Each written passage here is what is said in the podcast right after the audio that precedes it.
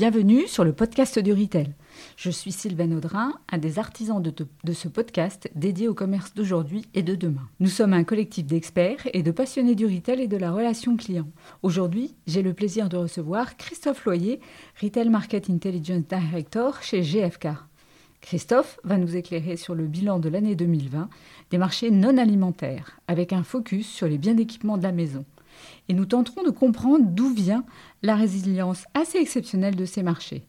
Nous partagerons les évolutions des comportements d'achat des clients non alimentaires et le recentrage des Français pour leur maison et son confort et évoquerons les perspectives attendues pour 2021.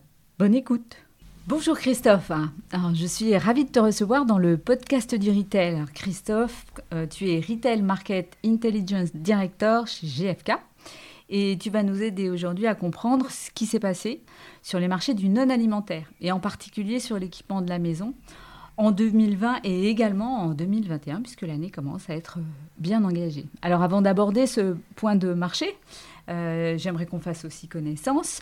Donc euh, Christophe, est-ce que tu peux nous parler de ton parcours professionnel et puis de ce qui t'anime personnellement aujourd'hui? Bonjour Sylvaine, merci de me recevoir.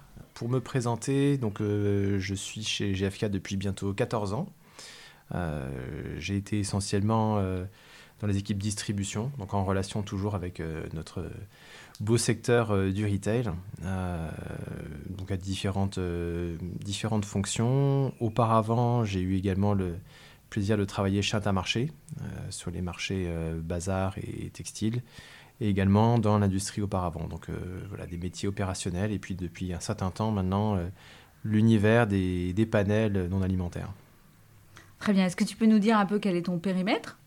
Un large périmètre, euh, l'ensemble de la distribution telle qu'elle est suivie chez GFK, donc on va dire la distribution non alimentaire dans sa globalité, avec à la fois des acteurs généralistes, grand, grande distribution GSA, pure player Internet, des multispécialistes, euh, spécialistes de l'électroménager, du brun, euh, du blanc, et puis également euh, un grand nombre de spécialistes plus centrés sur d'autres marchés comme le bricolage, l'automobile, le jardinage, puisque GFK couvre un grand nombre de secteurs non alimentaires, un peu plus de 300 catégories, une quarantaine de canaux de distribution. Donc voilà, j'embrasse l'ensemble de cette, cette activité avec une équipe d'une dizaine de personnes. Alors contrairement euh, à l'alimentaire, ces magasins non alimentaires ont dû fermer. Donc c'est leur troisième confinement et on est à la fin, j'espère, du dernier. Donc ils ont fermé 12 semaines en 2020 et encore 6 euh, semaines euh, en ce moment. Donc bien sûr, il y a un impact de ces fermetures et pourtant on voit que l'équipement de la maison et plus largement le, non alimentaire ont montré une vraie résilience. très impressionnante. Alors quel impact ces fermetures ont eu et comment se situent ces marchés sur 2020 et sur 2021 alors l'impact, il a été euh, plutôt, plutôt surprenant, à savoir que finalement, euh, au niveau du non alimentaire, on a eu une année exceptionnelle en 2020. Donc sur les grands secteurs suivis par GFK, on va dire des, des, biens d'équipement à la fois dans l'univers tech, électroménager, bricolage, jardin, auto, on a enregistré une croissance de 4,6% en chiffre d'affaires, donc quelque chose d'assez exceptionnel. Hein. On n'a pas vu ça ces dernières années. Et ce que ça a traduit, c'est que finalement, la demande est restée extrêmement forte. Au contraire, elle, s'est renforcée à travers certains besoins, notamment liés au télétravail, mais on, y reviendra un peu plus tard.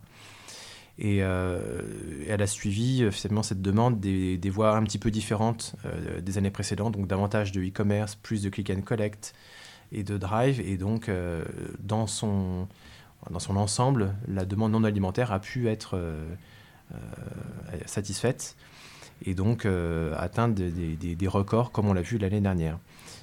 L'impact des confinements a été finalement aussi un petit peu compensé par la suite, puisqu'on a eu un, un boom de l'activité dès le mois de la fin du mois de mai, la reprise en juin et durant l'été. La période de, l'hiver, euh, où on a eu donc euh, ces deuxièmes restrictions euh, de, consommation, a eu un impact finalement plutôt, plutôt limité. Et de la même manière, on voit un début d'année là qui est vraiment exceptionnel, tonitruant sur ces marchés non alimentaires. Donc on reste encore sur une dynamique très très forte. Donc en fait, on est sur une croissance qui est quasi équivalente à celle de l'alimentaire. C'est quand même euh, sacrément étonnant. Donc en fait, l'effet Covid sur le non-alimentaire, il est, il est plutôt euh, positif. Est-ce que euh, certaines familles, celles qu'on a été considérées comme essentielles ou non essentielles, est-ce qu'on voit des différences en fonction des familles et quels sont les écarts que vous avez, que vous avez notés? Alors il y a de grandes différences, effectivement. Euh, dans les marchés qui ont particulièrement euh, progressé l'année dernière, on voit euh, tous les produits du secteur du bricolage et du jardinage qui ont connu un boom très très fort, donc supérieur à cette moyenne qu'on évoquait, donc plutôt autour de, 7-8% de croissance. la raison principale, ça a été que les, les ménages ont consacré davantage de temps, aussi par la force des choses, avec soit euh, du télétravail ou en tout cas un peu plus de temps passé au domicile, euh, ont consacré davantage de temps à l'aménagement de leur intérieur et de leur extérieur. et on a décelé aussi une, volonté qui s'est installée au sein de ces ménages de justement davantage pratiquer ces activités de bricolage et de jardinage. Donc ça c'est aussi une tendance qui s'est installée et qui a bénéficié à ces deux secteurs. On a aussi un grand secteur très souvent évoqué l'univers de l'équipement de la maison, euh, dans lequel on va trouver les produits euh, des biens techniques.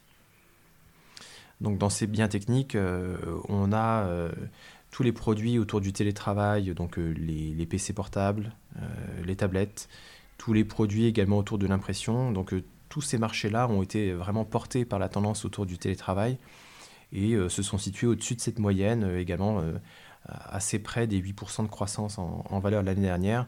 Euh, une valeur euh, voilà, absolument euh, inédite ces dernières années et directement portée par à la fois cette activité de travail à domicile, parfois aussi de l'école à domicile, et puis aussi d'autres activités auxquelles les ménages ont consacré du temps, à savoir la cuisine notamment. on a vu un certain nombre de produits dans le domaine du petit électroménager qui ont rencontré un, fort succès. Euh, et donc euh, voilà, tout ceci a participé à cette, euh, progression très forte. Il y a eu d'autres marchés qui ont également plutôt, plutôt bien fini l'année, l'univers de la papeterie par exemple, pour les raisons voilà, assez évidentes autour de, de, l'école à, domicile. Et puis pour d'autres marchés, ça a été parfois nettement plus difficile. Il y a eu une période du confinement de printemps qui a été assez impactante pour les marchés des biens culturels, euh, où on a notamment euh, eu beaucoup de restrictions autour de, l'achat, bah, notamment des, livres, qui est un marché extrêmement important sur ce secteur. Également en fin d'année, et ce que l'on n'a pas retrouvé là, puisque les règles de restriction ont changé au niveau des, des produits en début d'année, donc on n'a pas retrouvé cet impact-là. Mais en 2020, effectivement, le culturel avait été impacté, et il y a eu également euh, le secteur de l'automobile, donc tout ce qui est autour de l'équipement, de, la rechange. Euh, pour diverses raisons, les véhicules ont déjà nettement moins roulé l'année dernière, mhm. une bonne partie de l'année. Donc il y a eu aussi euh, déjà moins de, moins de, besoins.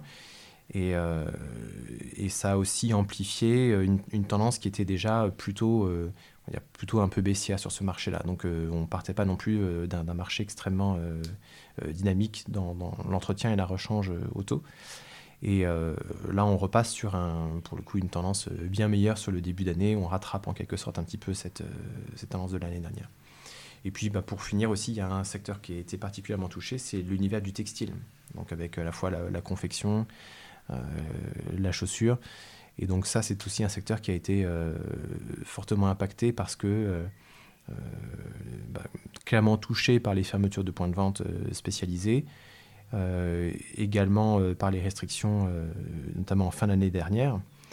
Et donc, même en GSA, où il y a eu quand même un trafic important qui s'est maintenu, sur ces rayons-là, donc il y a eu un impact fort et moins de reports sur les ventes Internet que ce que l'on a vu sur d'autres secteurs du non-alimentaire. Donc des comportements euh, des consommateurs qui sont effectivement très différents, avec euh, un intérêt pour la maison euh, évident, et puis tout le télétravail qui change complètement les modes de vie, les modes de consommation. Est-ce qu'on voit d'autres comportements d'achat des clients changer en termes de niveau de gamme, par exemple? On part pas non plus de...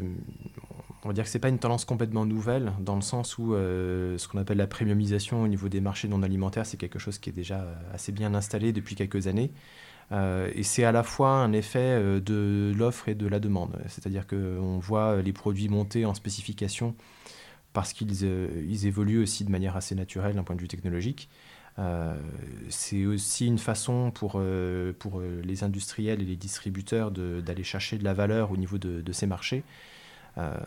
Sachant que sur les grands marchés, notamment de, la tech, on, a, on est plus dans des évolutions techniques aujourd'hui que des révolutions. Il n'y a pas d'énormes innovations en, rupture avec le passé qui relancerait complètement les taux d'équipement et, et, leur achat. Donc c'est une façon aussi de, maintenir la valeur de ce, secteur.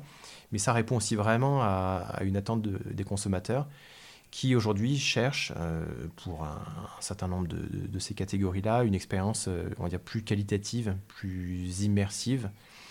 Euh, dans le cas de la télévision, par exemple, on est toujours dans une course un petit peu à la, à définition, la taille d'écran, parce que ça répond réellement à, une recherche de confort dans l'usage du produit par les consommateurs. Donc ça, ça s'est poursuivi cette année. Et euh, dans un, une catégorie assez importante aussi, l'univers du, PC portable, euh, autre euh, grande catégorie des biens techniques. il y a à la fois la tendance du gaming qui porte justement cette montée en spécification. Et le gaming, c'est vraiment une tendance phare enclenchée depuis plusieurs années qui s'est poursuivie et qui a même bénéficié aussi de davantage de, temps consacré par les consommateurs en 2020. Donc on est euh, pleinement dans cette tendance-là. Euh, et, également pour l'usage même euh, bureautique et pour le travail, il y, a, également voilà, cette, recherche de, puissance, de mémoire dans les appareils, etc. Donc tout ça participe à cette, tendance à la montée en, gamme.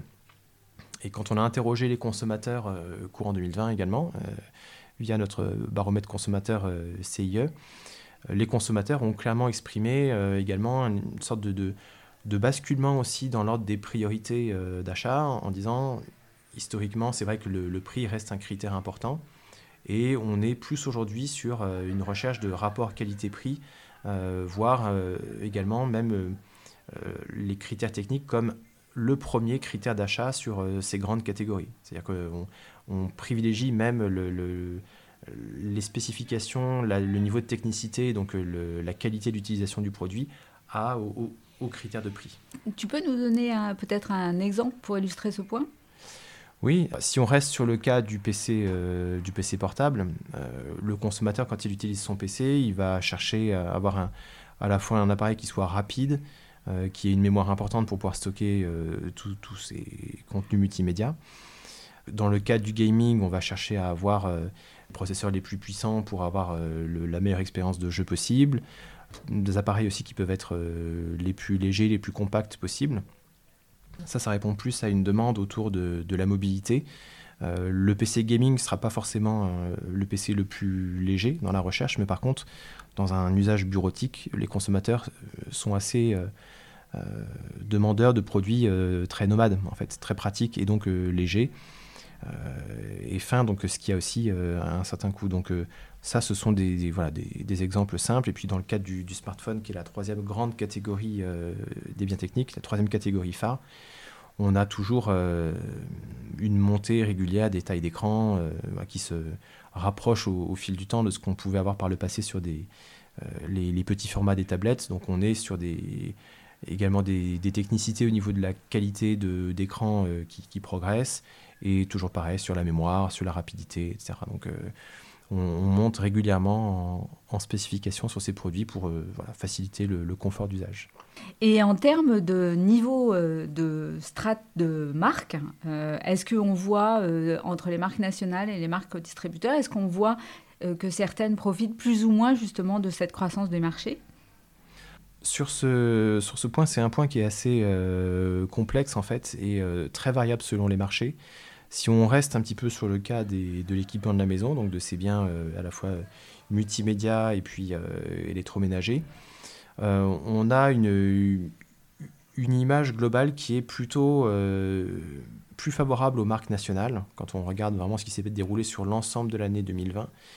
et non pas que les MDD aient régressé, mais le niveau d'activité sur les MDD, sur cet univers d'équipement de la maison, a été plutôt, plutôt stable, alors qu'au niveau des marques nationales, et notamment au niveau des marques les plus importantes, les marques leaders, il y a eu une dynamique qui a été un peu plus forte. Et quand on regarde dans le détail, on s'aperçoit que ça tient euh, beaucoup à la distribution, en fait, puisque euh, sur cet univers de l'équipement de la maison, il y a un canal euh, clé qui est le, canal des, grands multispécialistes, canal référent sur ce secteur, et au niveau de ce canal, la part de MDD était plutôt plus, plus basse qu'ailleurs. Et les marques nationales ont été particulièrement dynamiques sur ce, sur ce canal. Donc c'est vraiment ce circuit qui a concentré cette tendance, alors que par ailleurs, si on regardait ce qui se passait au niveau des hypermarchés ou des, des pure players, euh, les marques nationales étaient plutôt euh, un peu moins dynamiques que les MDD justement. Donc on a un peu une espèce de, de, dichotomie euh, par rapport à ça. Voilà. D'accord, donc c'est un peu le, le circuit qui a fait aussi la, tendance, la, la, croissance des marques nationales. Exactement. Et en termes de comportement, cette fois, non pas des consommateurs, mais des distributeurs, est-ce qu'on a vu ces derniers mois des changements de comportement? Et euh, j'ai en tête euh, forcément un, facteur clé, qui est celui de la promotion. Au niveau de la promotion, euh, on a eu une année 2020 qui a été une année assez atypique parce que déjà marquée par un calendrier des temps forts qui a été un peu chamboulé par rapport aux années précédentes. Donc on l'a eu au printemps, on l'a eu aussi avec les soldes d'été, et même sur le Black Friday, qui est un temps très fort sur euh, l'univers du non-alimentaire. Euh, on le sait, le calendrier a été euh, décalé, il y a eu certaines initiatives qui ont été lancées au départ. Donc tout ça a un petit peu brouillé les cartes et a aussi limité l'impact de, certaines de ces promotions, notamment sur les soldes d'été. Ce qui fait que, euh, déjà d'un point de vue de, de, va dire de l'occupation de, de, l'espace euh, ou, du, ou du temps euh, des consommateurs, ces, ces, temps forts ont eu un petit peu moins de visibilité qu'auparavant. Et il y a visiblement aussi eu une, plutôt une volonté de, limiter les, euh, les promotions, on a, on a relevé moins de promotions clairement euh, en 2020 euh, sur la plupart de ces marchés par rapport aux années précédentes. Et donc très vraisemblablement aussi une volonté de, de, préserver aussi la marge dans un contexte qui était assez compliqué. Voilà. Donc le, le, bilan final, c'est que les, les, grosses promotions qu'on pouvait voir sur des, voilà, des, des, moins 15, moins 20% et autres sur un, un certain nombre de produits, cette la part de ces grosses promotions euh, s'est réduite euh, l'année dernière assez nettement. Donc une année un peu plus frugale. Euh, en Exactement. Alors on ne peut pas occulter un phénomène majeur, tout circuit confondu, c'est la montée en puissance du e-commerce bien entendu. Alors où en est le e-commerce dans l'équipement de la maison à aujourd'hui? Alors le e-commerce sur l'équipement de la maison, en 2020, il a pesé un peu plus de 30% du chiffre d'affaires, ce qui a représenté une progression de 6 points extrêmement forte. Euh, cette tendance, on s'est beaucoup interrogé dessus en cours d'année puisqu'on l'a pensé euh, très conjoncturelle. Euh, finalement, ce n'est pas le cas. Elle s'est poursuivie même post-confinement, au cours de l'été, à la rentrée, et on voit qu'au premier trimestre 2021, ça se, ça se confirme de nouveau, puisqu'on est passé au-dessus des 31% de poids du e-commerce aujourd'hui dans l'équipement de la maison.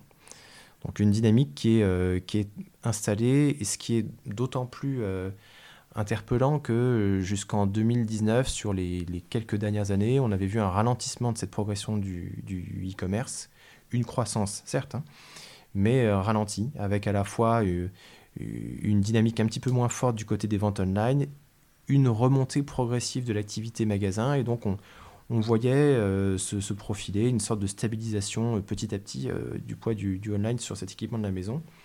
Et là, on a eu une véritable relance.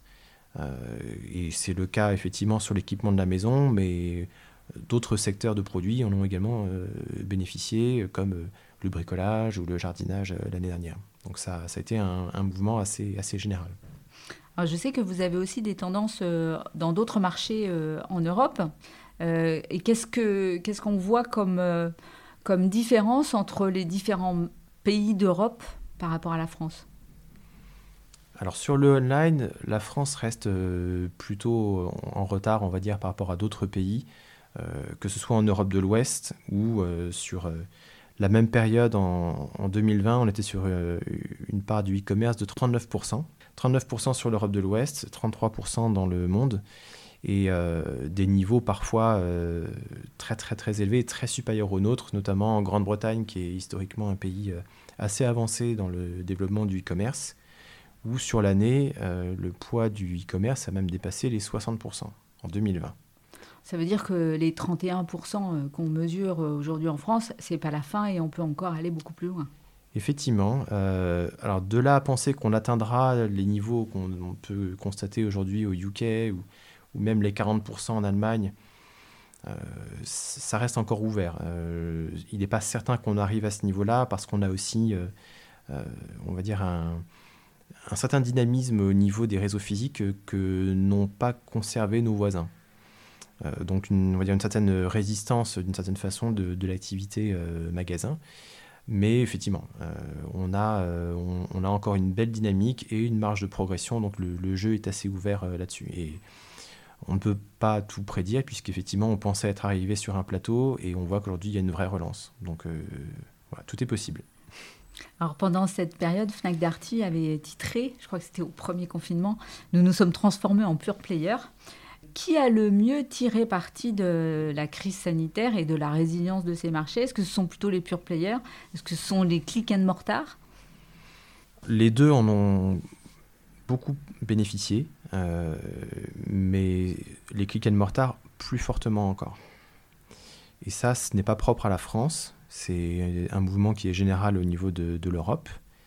Euh, on est dans tous les cas hein, sur des croissances à deux chiffres, donc euh, on reste euh, extrêmement euh, dynamique sur euh, la distribution côté pure player. Mais on voit qu'aujourd'hui, la croissance la plus forte se, relève toujours du côté des click and mortar depuis, maintenant quelques années. C'est encore le cas là au premier trimestre 2021. toujours avec des croissances à deux chiffres dans, les deux cas, mais les click and mortar ont vraiment investi le e-commerce et ont investi sur le e-commerce. Euh, ce qui effectivement corrobore euh, ce qu'a confirmé euh, Darty. et donc c'est voilà, un mouvement qu'on voit encore une fois du côté de l'équipement de la maison, qui est un marché assez mature dessus, notamment sur, sur l'informatique, qui, est fortement vendu sur Internet mais, mais pas seulement. Voilà. On a également un, un développement aussi d'activités très fort euh, des click and mortar sur euh, d'autres univers de distribution. Donc euh, voilà, un mouvement, un mouvement assez fort. Donc un bel équilibre finalement entre la puissance du magasin et puis la puissance du e-commerce pour ceux qui ont la chance d'avoir les deux circuits en fait. Exactement. Aujourd'hui, la distribution dans l'univers du non alimentaire, en tout cas, elle, elle peut, ne peut presque que être omnicanal en fait. Les consommateurs ont des parcours d'achat qui sont euh, on va dire un peu plus, plus complexe au fil du temps. Et la premiumisation aussi euh, renforce ce phénomène, puisque euh, les, prix moyens progressant, les parcours d'achat sont un peu plus complexes, un peu plus réfléchis, notamment dans le domaine du multimédia. Et donc, ceci génère des allers-retours entre la visite magasin, donc une démarche plutôt euh, plutôt euh, showrooming, un, store to web, mais également du web to store. Et il est vraiment indispensable pour les acteurs d'être voilà, positionnés autant que possible sur les deux canaux avec une, une, vraie cohérence dans l'offre, dans le positionnement prix. Et, euh, un véritable enjeu pour ne pas perdre le, consommateur quand il est dans son process d'achat, quand il est présent en, en magasin. Voilà, tout l'enjeu, c'est de faire concrétiser la vente chez soi euh, et de ne pas avoir une, euh, la concrétisation de cette démarche d'achat euh, ailleurs. Et alors, justement, sur ces click and mortar, on a livraison à domicile, on a le click and collect. Est-ce que là aussi, on voit des différences de croissance entre ces deux modes de récupération du produit? Alors on a eu vraiment une sorte de parenthèse en 2020 à ce sujet parce que avec les, les craintes euh, sanitaires euh, des, consommateurs, la livraison à domicile a nettement plus progressé que le click and collect euh, et le drive, ce qui s'entend assez bien. Et désormais, là, depuis le, début d'année, on retrouve une dynamique un peu plus forte sur le click and collect et le drive, comme on l'avait observé les années précédentes.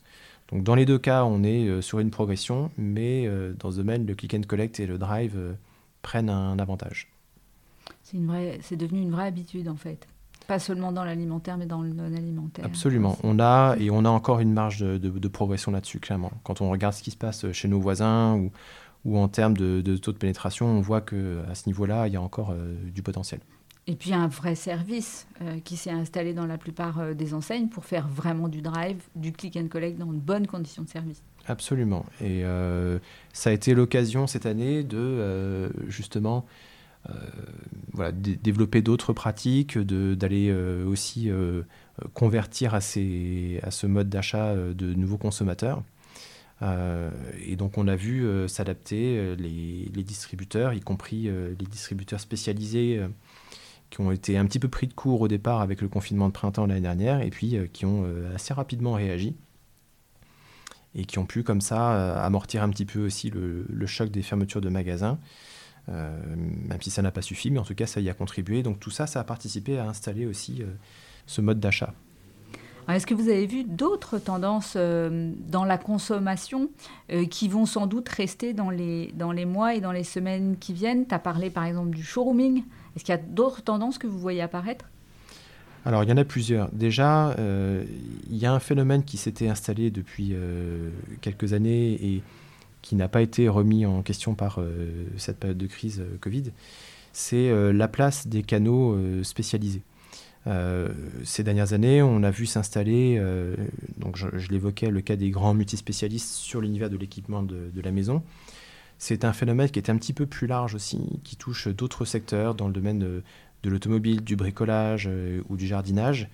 Et ça s'est confirmé en fait, même avec euh, la, période des, fermetures de magasins. Il y a eu de fait un transfert vers d'autres euh, formats de, magasins. Mais quand on a interrogé les consommateurs tout au long de l'année et encore euh, sur ce début d'année, ce qu'ils disent, c'est toujours souhaiter privilégier un canal où justement ils vont trouver à la fois le conseil, l'offre, à un certain niveau attendu et euh, ça bénéficie plutôt à ces formats donc, euh, de, magasins non pas hyper spécialistes mais comment dire, multispécialistes qui ont à la fois une offre assez diversifiée et une, un accompagnement du consommateur qui est, qui est très apprécié. Voilà, ça c'est déjà installé et c'est revenu très, très clairement. Donc 2020 n'a pas changé les pratiques par rapport à ça. La montée du online, elle, c'est s'est renforcé, clairement, et on a certainement gagné quelques années de développement euh, des ventes en ligne. Euh, donc euh, là, pour le coup, on est vraiment dans un basculement. Après, pour ce qui est des autres modes d'achat et des autres tendances, on a, on a évoqué notamment le cas des, des, des parcelles lockers. c'est effectivement un, aujourd'hui un mode de, distribution euh, qui, se rapproche dans sa démarche de ce qu'on peut avoir avec euh, du click and collect et du drive et qui est plutôt, euh, qui est plutôt apprécié, sur lequel on a des, retours ou des intentions d'achat plutôt, plutôt encourageantes de la part des consommateurs. Donc on s'attend à ce qu'effectivement ça, se, ça continue de se développer. Euh, dans une logique de euh, développement des points de contact pour le consommateur et de flexibilité. Voilà, on cherche toujours à pouvoir euh, récupérer ses produits le plus, le plus près possible. Et après, dans des, au-delà de, du format de distribution ou du mode d'achat, il y a l'achat responsable, qui est également un élément très important, qui est revenu alors, ces dernières années sur le devant de la scène et particulièrement en 2020 et euh, sur cet aspect-là, euh, est-ce qu'on s'attend à ce que ça se développe? Euh, Oui. parce qu'il y a une grosse attente des consommateurs. Ils nous disent oui, on attend de la part des, marques et des distributeurs un engagement vers le local, vers l'écologique, vers la réparabilité, etc. Mais ils attendent surtout que ça vienne de la part justement de ces acteurs donc ils attendent des engagements, de la clarification aussi au niveau du, discours. L'autre point aussi, c'est que euh, ça ne prime pas toujours sur le, on va dire l'aspect euh, économique. C'est-à-dire que sur un marché, par exemple, si on prend le cas de, de, la papeterie au moment de la rentrée des classes, qui est un, grand temps fort du non alimentaire, quand on interrogeait les consommateurs justement sur cet aspect de l'achat responsable, ils nous disaient c'est effectivement très important. néanmoins, ça ne prime pas sur le prix d'achat. Donc j'intégrerai cet élément-là dans mon achat dans la mesure où je ne paierai pas plus cher. Voilà.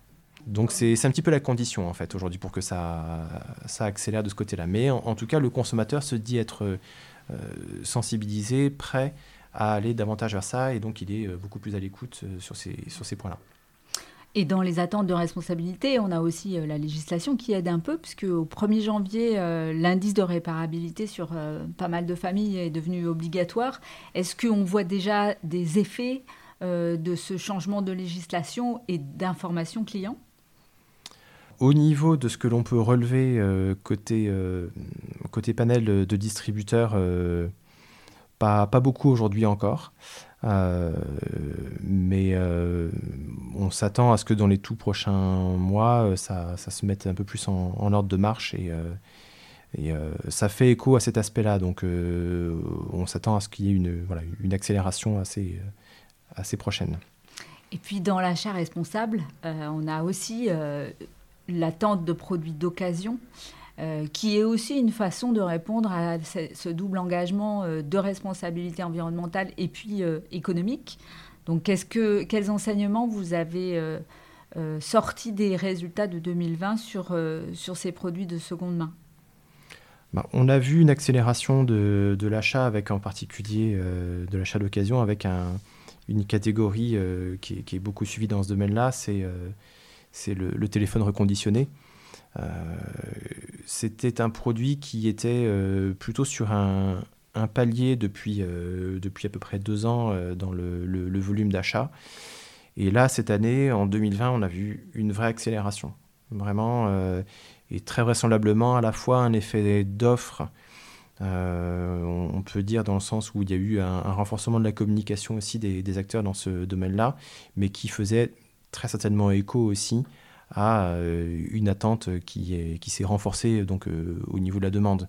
Et donc euh, les deux se sont rencontrés et là on a vu, on a vu une, belle accélération dans le domaine cette année avec aujourd'hui pratiquement un téléphone sur six qui est acheté en reconditionné. Oui, donc ça devient vraiment un standard d'offre, voire même dans des enseignes généralistes. Absolument, oui que ce soit effectivement sur de la, grande distribution ou des acteurs euh, euh, spécialisés, mais pas nécessairement des grands multispécialistes. Il devient difficile de, de, euh, de ne pas y songer ou y participer. Alors enfin, quelle perspective de croissance et quelle prévision de croissance vous envisagez sur le non alimentaire pour l'année 2021 Absolument. Alors on s'attend à une année quand même plutôt, euh, bonne dans l'ensemble, euh, avec des, différences en fonction des secteurs. Euh, si on regarde un des secteurs les plus générateurs de chiffre d'affaires sur nos marchés, l'équipement de la maison, on s'attend sur toute l'activité tech à une stabilité en 2021 par rapport à 2020, donc ce qui est déjà en soi une très bonne nouvelle puisqu'on repasse sur un exercice qui était en forte croissance. Donc dans la tech, on va inclure euh, à la fois la téléphonie, euh, l'informatique et l'électronique grand public. Et du côté de l'électroménager, petit ou gros électroménager, on s'attend à une progression entre 3 et 5% euh, du chiffre d'affaires, voilà, en fonction des, scénarios. Mais on s'attend à une croissance pour deux raisons. D'abord, on voit une continuité dans la cuisine à domicile et la recherche d'équipements dans ce, dans ce secteur. Donc euh, cette, cette, tendance qui s'est bien installée euh, euh, bah, produit ses fruits au niveau du petit électroménager. Et puis du côté du gros électroménager, on repasse sur une année qui a été quand même assez mitigée. sur une bonne partie de, 2020 et donc on a un, contre-coup positif sur l'activité et donc on s'attend à ce que ça, ça permette d'atteindre cette, cette croissance que j'évoquais. Deux marchés devrait être, selon nous, plutôt en, léger déclin cette année, c'est euh, la papeterie et euh, le bricolage dans sa globalité, en fonction encore une fois des, scénarios, mais pas, pas, de, pas de chute, mais vraisemblablement un contre-coup un petit peu négatif de, l'année excellente euh, qu'on a eue l'année dernière. Et ceci, voilà, même si le début d'année en bricolage est, est, très très bon, Mais on repasse aussi sur un début d'année 2020 qui avait été assez, assez mauvais sur ce secteur. Donc voilà, c'est ce que l'on s'attend à voir, plutôt, plutôt négatif. Pour ce qui est du jardin, c'est très compliqué à anticiper parce que marché saisonnier, donc on a un début d'année qui, est qui est extrêmement fort, mais qui repasse aussi sur un début de 2020 qui n'était pas très bon. donc sur le jardin, ce sera un joker. Donc ça va dépendre du temps. Exactement. Donc euh, finalement, une année 2020 qui aura été une année exceptionnelle et une année 2021 où euh, les Français continuent à s'intéresser quand même beaucoup à leur maison et, donc qui s'annonce euh, plutôt pas mauvaise. Pas mal. Pour tous les acteurs. Très bien, ben nous arrivons maintenant à la fin de notre interview. Alors on a quelques questions qui sont un peu emblématiques du podcast du retail. Et notre question la plus emblématique, c'est c'est quoi pour toi un commerce juste? Belle question. Un commerce juste pour moi, c'est euh, un commerce qui est euh, juste euh, parce que équitable. Donc dans lequel on a un partage, on va dire, de la valeur qui est bien maîtrisé entre les acteurs dans la relation fournisseur-distributeur avec une certaine, euh, une certaine transparence. Euh, et je, pense que c'est aussi quelque chose qui est attendu par euh, pas mal d'acteurs de, du secteur. juste, c'est aussi, je pense, pertinent, c'est-à-dire un, commerce qui soit assez flexible. Je rejoins là-dessus, on va dire, une vision partagée par pas mal de consommateurs ou une attente qui est la facilité d'achat, un maximum de points de contact et donc euh, finalement un gain de temps et un, confort dans, la démarche commerciale. Voilà. Donc euh, cette flexibilité, c'est le, le lien euh, entre le, site web et le, magasin, la rapidité de, de, livraison, la disponibilité des produits, donc tous ces éléments-là, et puis un magasin qui est vraiment dans un rôle de, de lien social, ce qui, ce qui, compte aussi, je pense, aujourd'hui pour pas mal de consommateurs. Et puis, euh, juste euh, pour finir, c'est sans doute euh, un commerce durable. et durable parce que vert d'un point de vue de l'écologie, de la livraison, donc un commerce plutôt local, au plus près des citoyens et qui s'ancre vraiment dans le, la vie locale de tout un chacun. Voilà, c'est un petit peu comme ça que je vois un commerce juste. Donc très équilibré, mais très complet. Et maintenant, est-ce que tu peux nous citer une entreprise qui, euh, pour toi, est particulièrement inspirante? On se parle retail aujourd'hui, donc euh, moi, je pense à une enseigne euh, que je trouve effectivement inspirante. c'est Bureau Vallée. Bureau Vallée, qui est une enseigne de, fourniture de, bureaux, d'équipements de, de, bureaux.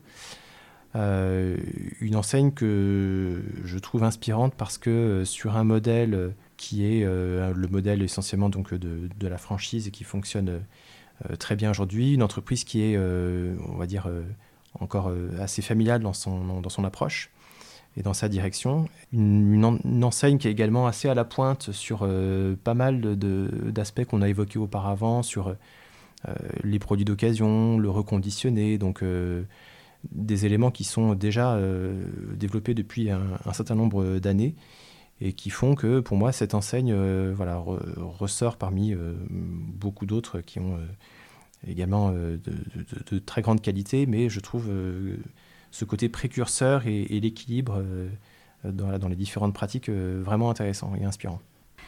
Et enfin, une personne inspirante que tu aimerais que nous fassions découvrir à nos auditeurs je vais rester cohérent avec euh, mon choix d'entreprise et je pense à Bruno Perrol, donc le fondateur euh, dirigeant de Bureau Vallée, qui a su créer cette euh, belle enseigne et lui insuffler le positionnement qu'elle a aujourd'hui et son succès.